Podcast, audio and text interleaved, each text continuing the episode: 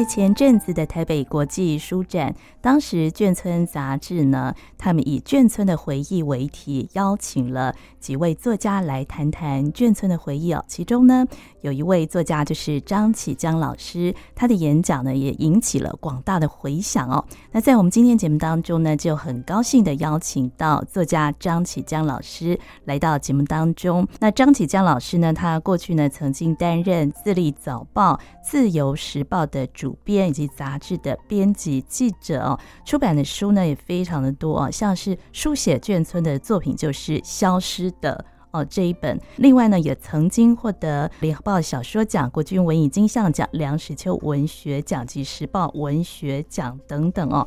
但呢，除了眷村的书写之外呢，张启江老师还有其他书的出版，像是《如花绽放的容颜》。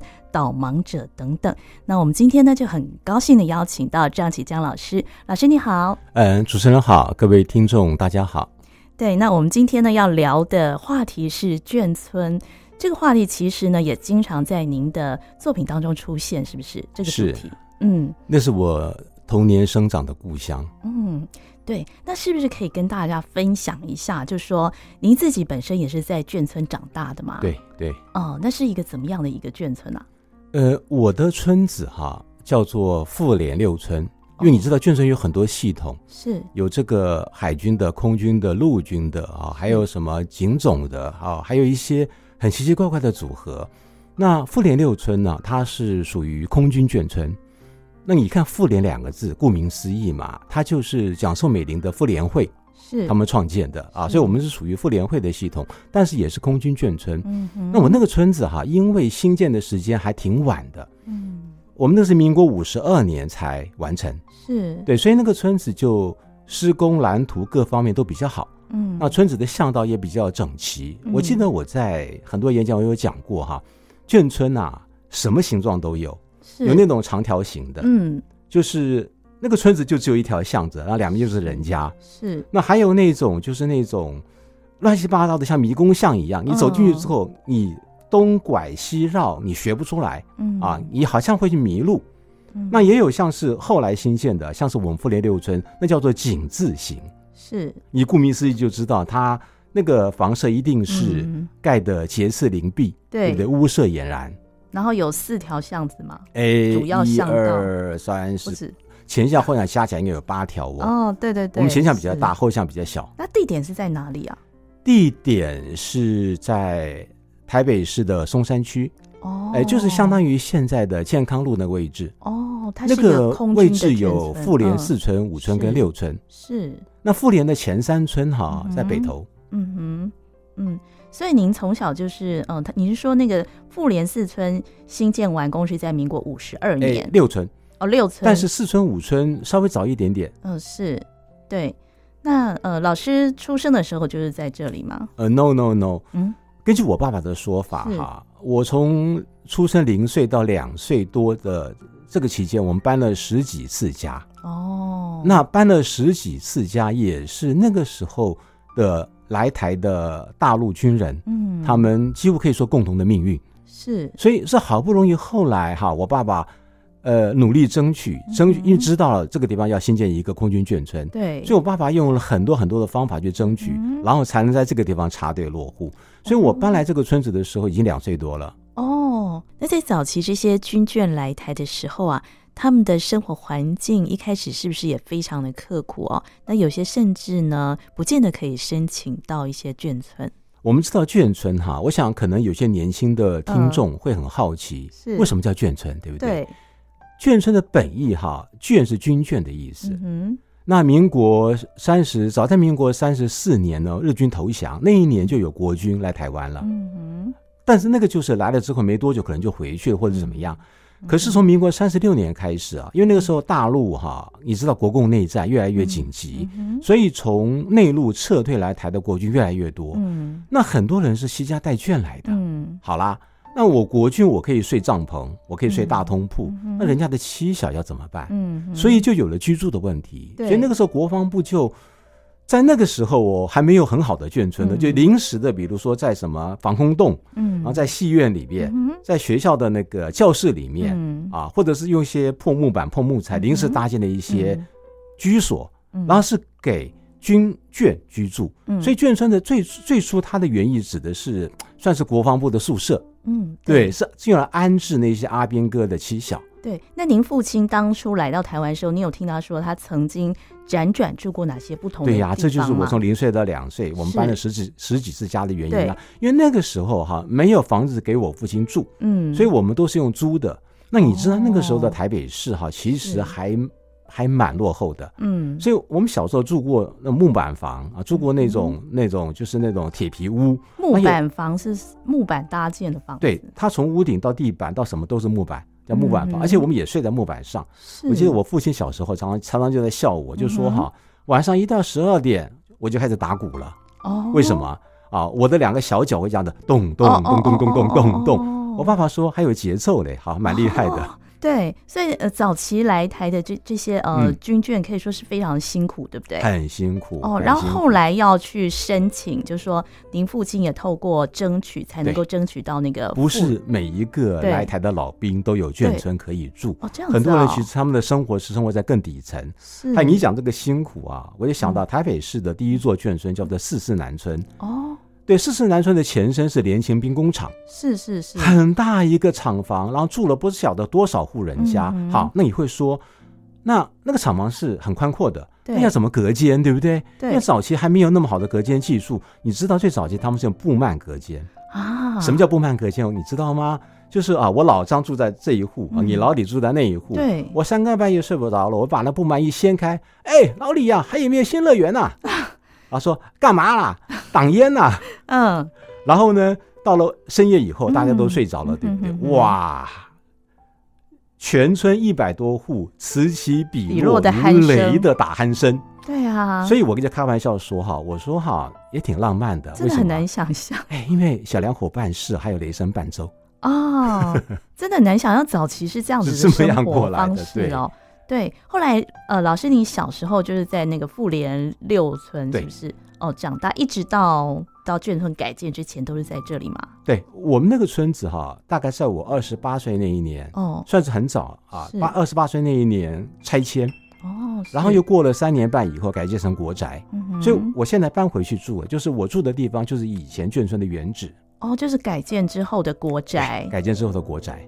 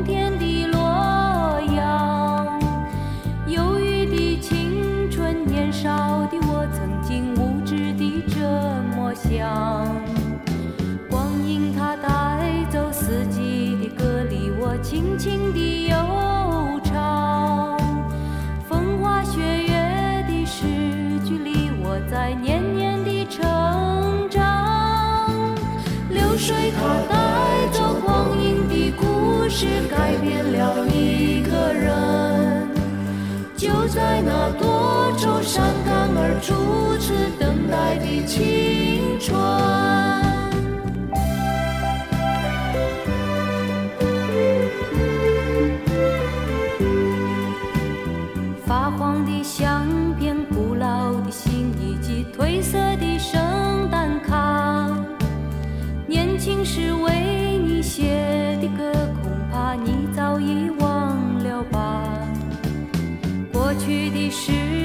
就像那课本里缤纷的书签，刻画着多少美丽的诗，可是终究是一阵烟。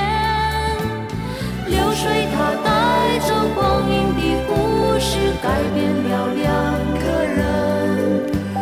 就在那多愁善感而初次流泪的青春。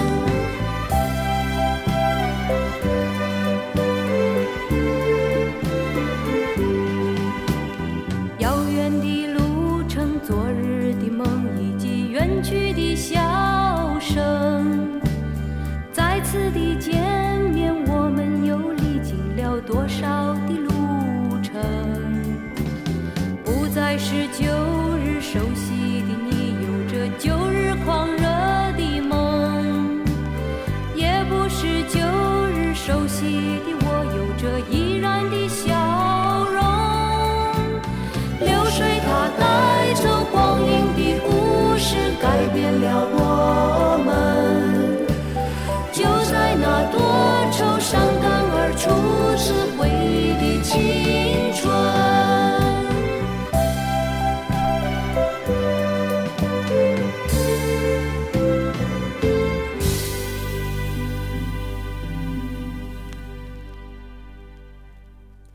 黑山广播电台音乐沙拉吧，我是江秀静。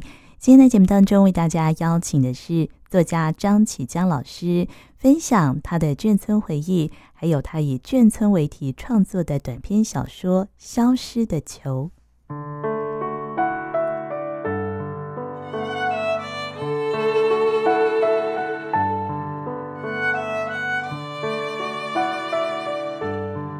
这个眷村改建，好，好像中间呢也经过了一段漫长的一个时期。就是说，父亲当时，呃，也是很期待他赶快改建完成，对不对？你在作品当中有提到的，你知道为什么吗？嗯，因为我刚才说哈，眷村是国防部的宿舍，是，所以住在眷村的人只有使用权，没有所有权。对对，也就是说。这个只能够给予二代，就是眷村第一代跟眷村第二代。嗯，好，如果第一代、第二代凋零了，第三代可不可以继承？没有继承权。嗯，你唯有把眷村改建成国宅，对，把房屋纳入你的名下嘛，有所谓的房契跟地契，嗯，这个房屋才是属于你的。对。所以张启江老师啊，从小就是在富联六村成长的哦，嗯、就是现在的呃松山区的健康路这边。他现在叫做健康新城。哦，是。那嗯，现在已经改建成国宅，所以老师后来呢又搬回去这个边住哦。所以这个对于这个地方应该是有非常非常深厚的感情。那您现在搬回去住之后，当时的那些原住户，嗯呃，还是大家还是可以那个互相的联系吗？呃，其实哈，我们村子改建完成到现在也已经三十年了。哦，刚开始回去的时候很热闹，嗯哼，啊，因为你楼上楼下左邻右舍都是以前认识的人，哦，只是排列的顺序不一样。是，比如说以前是你住前排，他住后排的，嗯、你们隔了一百公尺，那现在就住在你隔壁。是，那刚开始回去的时候非常的热闹，可是你也知道，三十年下来哈，嗯、其实我们的第一代。而且我们父母的那一代几乎都凋零了。对对。那我们的第二代呢？哈，这个有很多眷村子弟就说嘛，眷村子弟江湖老，我们也老了。那现在就看第三代了。嗯。可是以前的那个味道也也都还在。嗯哼哼哼。呃，在老师的那个小说当中啊，也经常以这个眷村为题所书写的一些作品啊，像是《消失的》这本。口口 洞洞，对，这本小说集里面收录的都是以眷村为题的作品，是不是？没错，对。哦，其中呢有一篇哦，就是《消失的球》哦，《消失的球》。呃，这篇作品呢，当时呢，您也获得了一九九一年中央日报的那个呃文学奖小说组的首奖哦，《消失的球》，这也引起了广大的回响哦，因为这里面的主题谈的是棒球，嗯，所以这个小时候你也非常喜欢棒球，是不是？嗯。这个就很有意思了哈，为什么哈？因为我是外省人第二代嘛，是。可是我的同僚都觉得我不是那种典型的外省人第二代，我是另类的第二代。为什么？因为我这一辈子我最喜欢的两两个东西都是非常本土的东西，哦，一个是棒球，哦，一个是布袋戏啊，真的？对，布袋戏。哦，呃，而且。我们以前小时候哈啊，这个为了这个推行国语教育，曾经一度哦哈，这个江小姐可能都没有共逢其会。我们小时候电视上是有布袋戏在上演的，对，有。然后对，然后那个后来因为政府为了要推广国语教育啊，嗯、所以他还有一度还规定布袋戏要用国语发音。我为此我痛苦了一辈子，真的。我从小是讲国语的人，可是我觉得你布袋戏你就是要讲台语。哎，老师为什么会喜欢布袋戏？我也蛮好奇。对，从小我们想把布袋戏跟棒球分开来谈。对，是。嗯，我觉得台湾的布袋戏哈，尤其是因为台湾有好几个有好几个支脉嘛。对。尤其是黄家，就是黄海岱、黄俊雄传下来的那那一脉的布袋戏，我觉得是台湾最成功的通俗戏剧。哦。因为他们已经把布袋戏发扬光大到，已现在已经传扬到大陆，传扬到国际去了。是。它真的很好看。是。而且那个布袋戏哦，它从头到尾其实讲的用引所引用的哈，所阐述的，其实就是中国传统文化。所以你从小就是呃看电视布袋戏长大的这样。我们那个时代哈，跟我同年龄的是孩子，不管是外省本省，是都会喜欢布袋戏，因为受到电视的影响。是因为那个时代只有只有三家电视台。对对对。那每天中午十二点到十二点半，小朋友一放学哦，然后用比子弹还要快的速度冲回家，就是要看布袋戏。是那个小学的时候吗？对。那可是他，你必须要好看才行。对对。所以慢慢的，我们就迷上他了。当然，后来布袋戏就中断了。那我到了长大以后啊，我才从租录影带到买光碟开始继续看下去。哇！就我知道现在呀、啊，他们皇家的布袋戏大概出光碟已经出了三十多年了，我每个礼拜都买啊。真的，嗯，不管有没有时间，先买回去再说，那那再找时间慢慢看。但是布袋戏它就是那个嗯，都是闽南语发音嘛，哈，一定是这样子啊。而且哦，我我我讲一个别的，就插播一句话。对，而且也觉得很奇怪是。唐诗宋词，尤其是唐诗哈，嗯，是我们从小朗朗上口的。唐诗三百首，我小时候背过。对。可是你听了他们用闽南语去念唐诗以后，你会觉得唐诗就该用闽南语来念。哦，对。你会有这种感觉。对。事实上，闽南语本来就是中原古音嘛。没错。对。那台语有七音，国语只有四音。嗯哼。对，所以。台语的很多地方，当然你不能讲粗话了哈。你只要你措辞文雅，你腔调正确，它有很多抑扬起伏的变化是非常奥妙的。对，那个语言的奥妙，你要去深入其中，你才能体会。对，那这一点我在一般的市井之间没有听到，但是我在布袋戏这个戏剧上面我看到了。哦，那老师你。本身是一个外省家庭长大的这样的一个背景啊，是你也很能够接受这个本土的文化，像是布袋戏。所以小时候那个眷村跟你一样的小孩，也有跟你一样非常喜欢布袋戏的同伴？我们几乎都迷，但是长大以后还喜欢看，大概只剩我了，啊、因为长大以后大家都大人了嘛，对不对？谁爱看那个东西，对不对？什么苏养文、钟亚玲，对不对？寿环金、易雅书，对不对？当爸派、谁蓝牌，谁还要看那个东西？到现在老师还非常爱吗？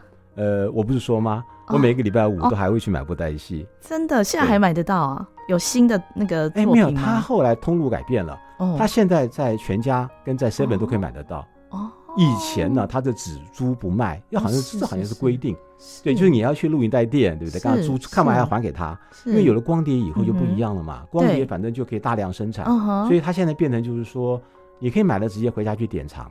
但是他有新的作品会让你一直每个礼拜想要去买吗？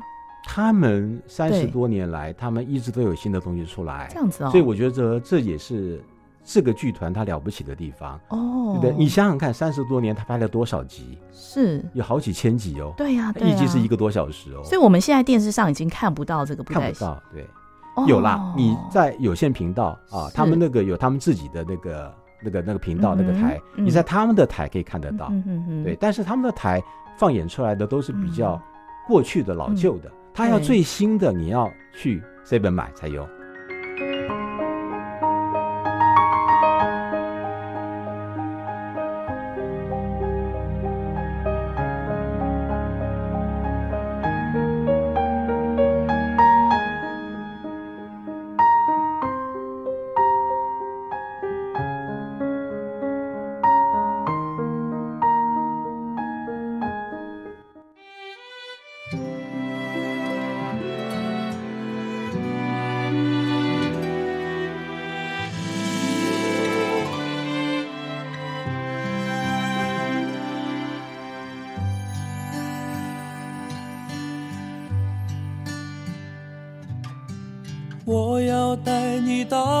去飞翔，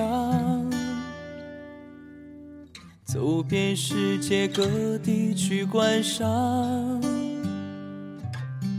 没有烦恼，没有那悲伤，自由自在，身心多开朗，忘掉痛苦，忘掉那地方。我们一起启程去流浪，虽然没有华厦美衣裳，但是心里充满着希望。我们要飞到那遥远地方，看一看这世界并非那么凄凉。我们要飞到那遥远地方，望一望，这世界还是一片的光亮。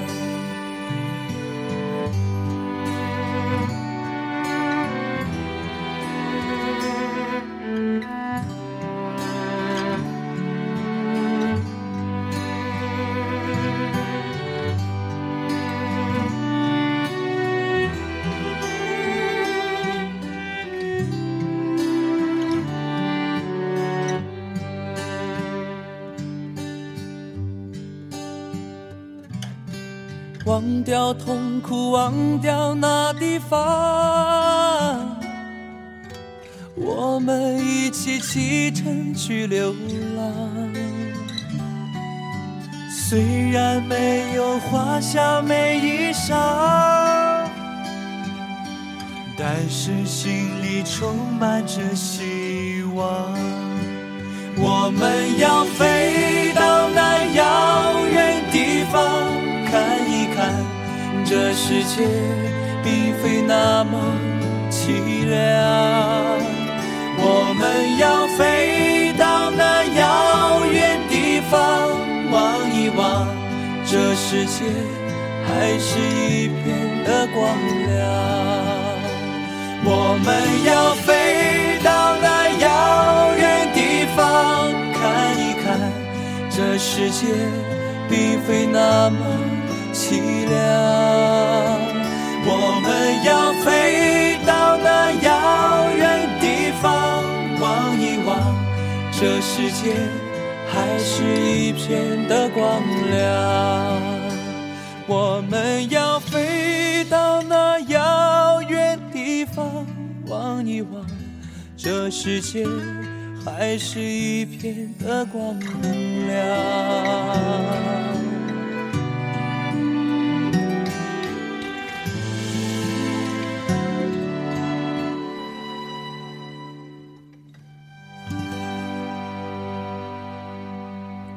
汉声广播电台音乐沙拉吧，我是江秀静。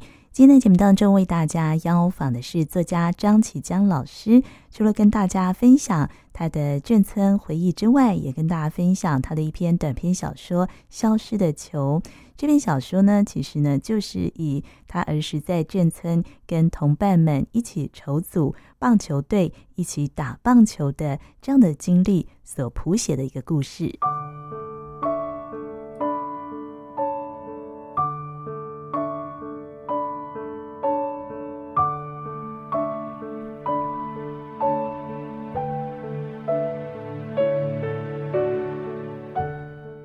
们在谈到老师另外一个最爱的就是棒球，棒球，嗯，哦，这也是小时候棒球也是小学时代受到的启蒙嘛。哦、那江小姐这一段可能只听过，但我们经历过。红叶少棒。哦，我知道，其实我知道，哎，金龙传奇、巨人就是我们小时候都会半夜起来看那个对三个半夜少棒的转播啊。我们小时候那个时候，你看小孩子对不对？两三点起来真的是蛮残忍的。啊、可是我们就是吵着我们爸爸妈妈。到两三点叫我们起来，对，起来看了棒球转播。而且那个时候，台湾是一个苦闷的社会。嗯、那台湾在国际间也没有什么了不起的国际地位。对。可是我们的少棒队在美国的威廉波特拿到了世界冠军。对、嗯。当然，那个世界冠军不是真正的世界冠军了，但 whatever，反正他就叫世界冠军。为什么不是真正的世界冠军？因为威廉波特的比赛是美国本位。嗯。真正的世界冠军是另外一个系统的。嗯。那是真正把全世界强国。容纳进来打的比赛，嗯，美国那个威廉波特是美国人自己办的，是。他办的很爽的，是。对，所以我我我这样举例了，进入他决赛的八个球队有四个队是美国队。嗯，他还分东西南北，你觉得它可以代表世界吗？不行。哦，对，但是不管了。哦，反正我们小时候也不懂。是，对，我们看了就很兴奋。嗯，然后好不容易巨人队啊，许金木打败了麦克林登啊，然后那个时候天已经蒙蒙亮了。对，我还记得那天我我高烧到四十度啊，听到屋外的跟过年一样，干嘛？家家户户在放鞭炮，小孩子冲出来庆贺。嗯，当时全台湾都是这样子的。对，其实一直到我长大哈，我还记得有一年，一九八三年，是那年我们在汉城。打亚洲杯要争取一九八四年奥运的门票，嗯哼，最后一站，嗯，郭泰源这个投手你听过吗？我知道啊，其实我我也是赵世强，你晓得吗？我也是五年级生，你也是那个时代的，对，是。呃，您看起来很年轻，对不起，没有没有没有，我等一下也可以跟老师分享对于那个半夜起来看棒球的。那那个时候我们都已经长大成人了，对。可我我就记得那一天呢，我走在路上，对，家家户户是。所有的电视都在放，嗯。中华队跟日本队的最后的那个决赛，哦，你还记得吗？那场比赛最后的赵世强神来一棒打出了再见全垒打。哎、欸，其实那个细节我全部忘了，老师都还记得这么清楚啊？嗯、就谁打了？对，那种全民沸腾的那个东西是非常难忘的。谁、啊、打了什么？那个我其实我我其实当时因为我年纪太小，我也我也不认得，我也不认识。对呀、啊，所以你说我们小的时候，我们受到了这两股热潮的影响，那怎么可能会不喜欢他们？对对，所以所以你说我们虽然是眷村子弟，对不对？嗯，我是觉得啦，我们是很认认真真的活在这个土地上的眷村子弟。哦，对对，那呃，提起那个中华少棒队哦，就是那个打世界杯，大概是从民国几年开始啊？我现在有点模糊。民国五十。七年哦，那时候开始就是红叶少棒，对，嗯、那不是世界冠军，是当时的世界冠军，哦、日本少棒队是啊，因为他打了世界冠军了，哦、他来台湾耀武扬威，对，然后被红叶一队狂电，哦、日本人吓到了，知道台湾怎么会有这么强的球队？哦、那小孩子都不穿鞋的，哦、没有啦，那场比赛有穿鞋了，但平常他们是不穿鞋的，哦，怎么会有这种球队？然后五十八年开始，因为红叶队振奋了大家的棒球士气，所以民国五十八年，台湾第一支少棒代表队叫兴农队。哦，然后去威廉波特得了第一届世界冠军。五十八年是金龙队，到五十九年呢，七虎队出去，那、嗯、那年七虎队输了。嗯，我就记得七五队输了的瞬间，知道吗？嗯、哇，台湾哦，真的是举国哀悼，真的、啊。对，然后到了民国六十年，嗯、第一代巨人出去了。对，嗯、这个时间顺序才是对的。嗯，那他一直打到民国几年？就是每年都有那个少棒的。其实直到现在都还有啊，现在还有啊，可是没有停啊，只是说。那个热潮，大概到民国六十五年、六十六年以后，就慢慢消退了。对，就是到我们那个会半夜起来看那个转播，大概是到民国六十五年左右，是不是？最热的几年集中在民国五十八年到民国六十二三年间，那是最热的几年。哦，就是我们童年那个那个成长的那一段回忆啊！我就记得有一次就是。也是，他都是在那个凌晨打嘛。那有一次，那个我醒来的时候，大概凌晨五点钟，嗯，那他已经得到冠军了，是不是？欸、然后当时呢，我醒来的时候，我就非常生气，我就跟我爸妈说：“你为什么没有叫我起来看？”对不对？对，你说的可能是那个第一代巨人队那一年，我忘了，民国六十年，忘了哪一年，有可能，因为那一年巨人队得到冠军的时候天亮了。哦，为什么？因为巨人队跟那个美北队。打延长赛打到第九局，哦，是，对，对，所以小时候老师在眷村，也就是跟呃，就是同才一起学打棒球这样子吗？我知道长大还要打棒球啊，哦，我一直打到五十几岁才啊，才不才不玩，真的？对呀、啊，对呀、啊，当然我们不是打那种标准的，我们打的是软式的啦，是是是，打好玩的。是，那在小时候跟眷村的时候，你们怎么样练习棒球啊？哦，对。您刚刚提的《消失的球》这篇小说，嗯、对不对？对。那它里面有几分真实性，但是也有一些虚构性。嗯，是。你看《消失的球》很壮烈，对不对？嗯、实际上没有那么壮烈啊。对。可是呢，我们小时候，我们的村子真的有球队。嗯。有球队啊，我们自己组了一个球队。对。然后呢，我们也四处征战啊，就外面的所谓的 TK 队，那我们自封为 YK 队。哦。你知道 YKTK 是什么意思吗？我不知道，我就看到你作品写的那个什么意思。YK 队是外客队。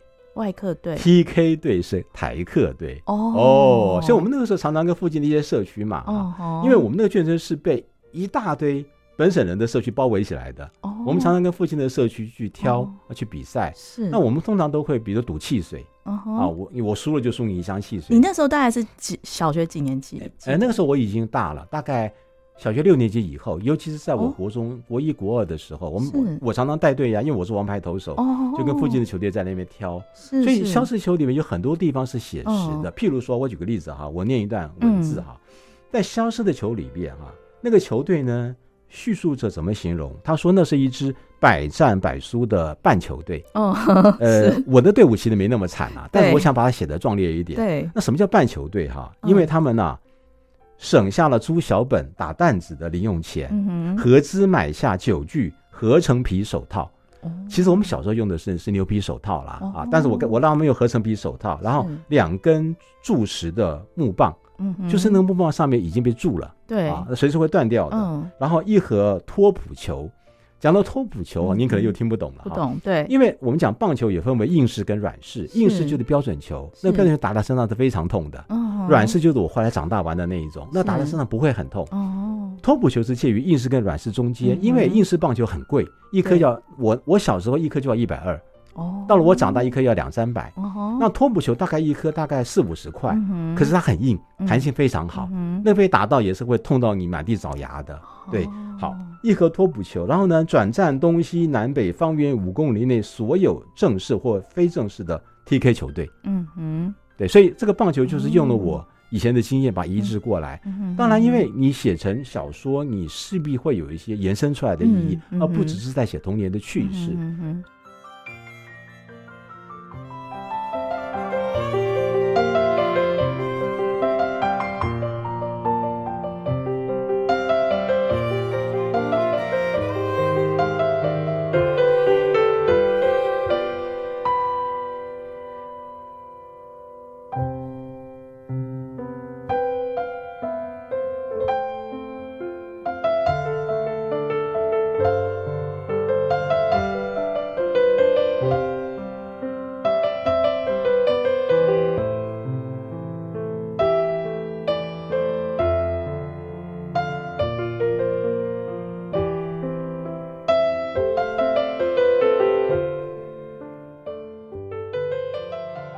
所以可能你也很好奇啦，消失的球，对球是什么意思？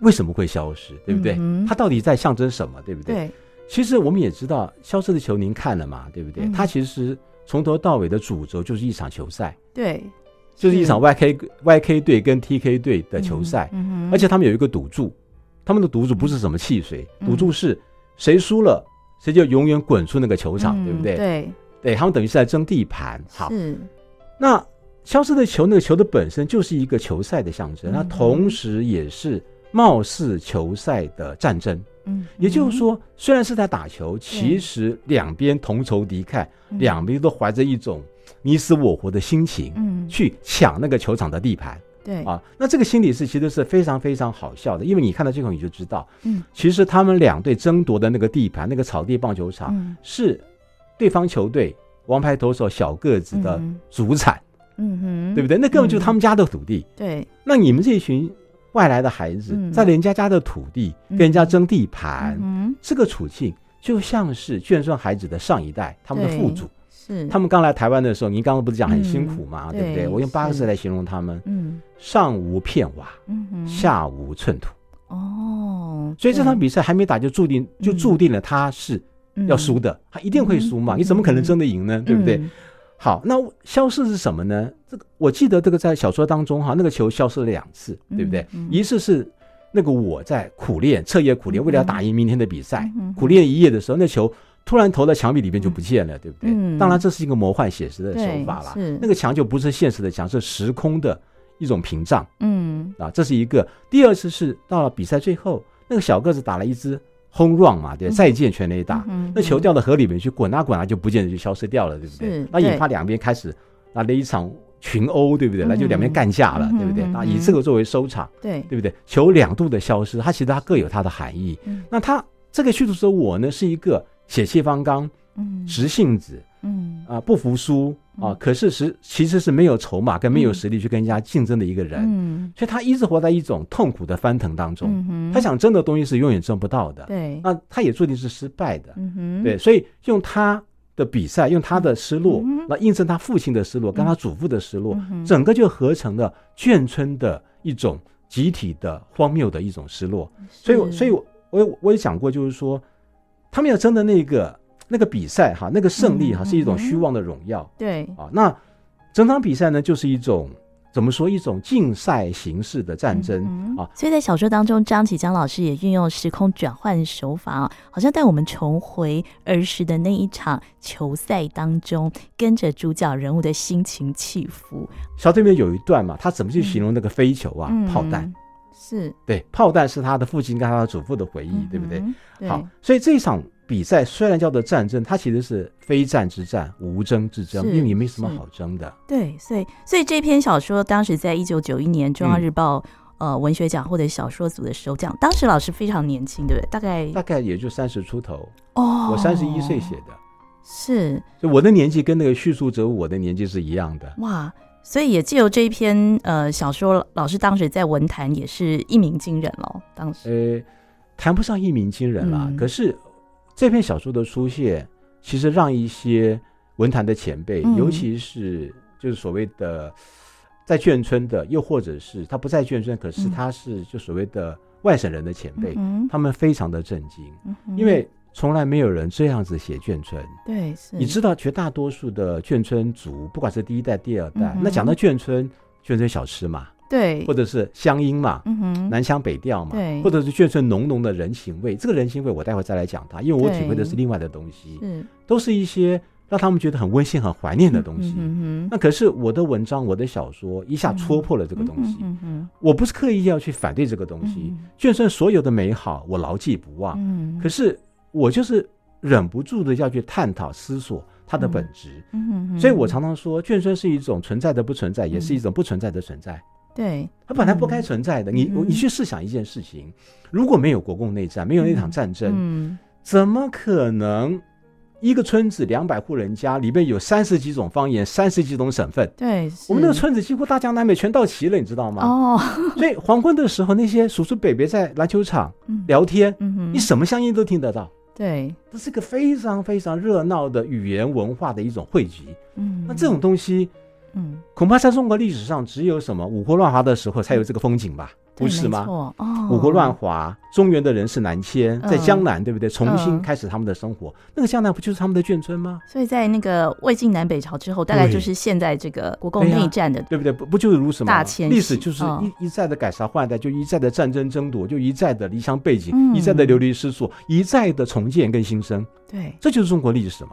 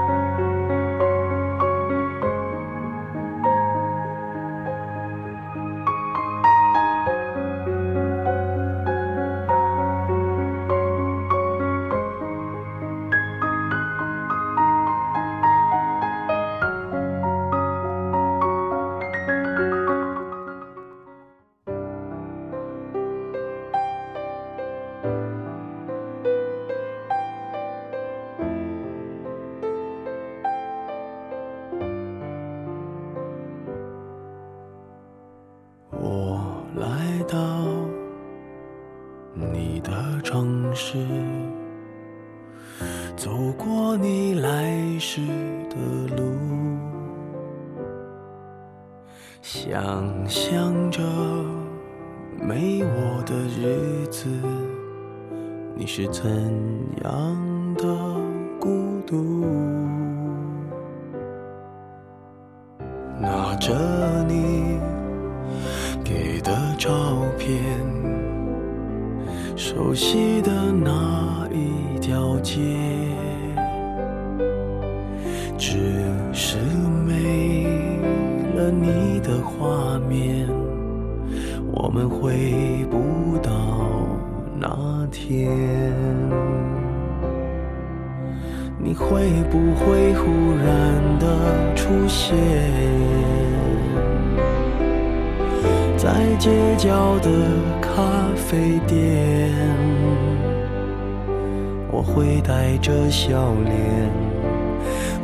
手寒暄，和你坐着聊聊天。我多么想和你见一面，看看你最近改变，不再去说从前，只是寒暄。对你说一句，只是说一句，好久不见。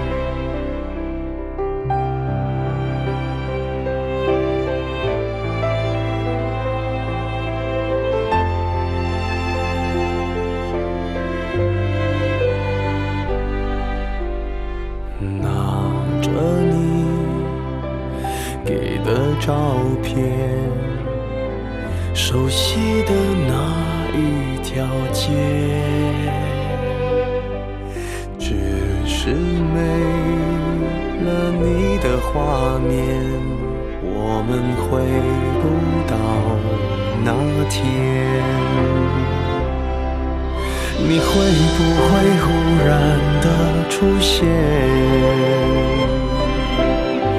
在街角的咖啡店？我会带着笑脸，挥手寒暄，和你坐着聊聊天。